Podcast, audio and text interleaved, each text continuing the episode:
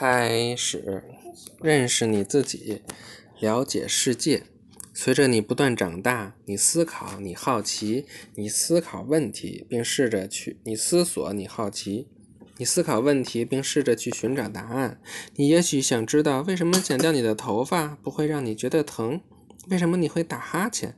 你的指纹看上去究竟是什么样的？你通过眼睛观察。看书，用电脑或问别人来寻找这些问题的答案。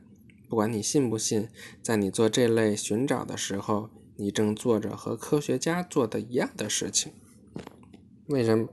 为什么剪头发不会觉得疼呀？我不知道。你咱俩好像讨论过这个问题吧？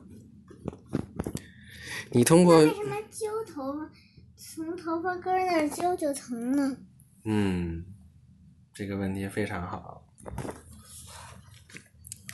大，我跟你说一下吧。嗯。我就完了呀。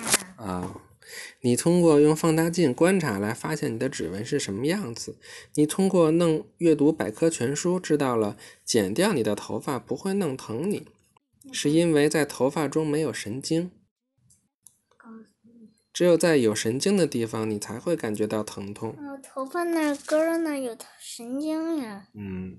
所以揪头发就疼。你通过问爸爸知道你打哈欠是因为你累了啊。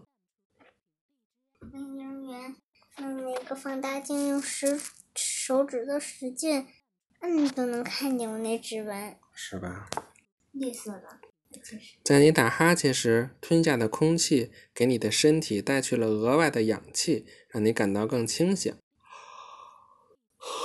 你是真打的还是假的？真打的。有些事情想起来很有意思，有些事情让人困惑。你也许想知道你为什么生出来，活着有什么意义，人们为什么会死？你也许会问你的父母、老师或朋友这些问题。试着一起去寻找答案。你了解的越多，你就会越想知道更多的事情。就这个小朋友是被打哈欠的，你也打一个。没了，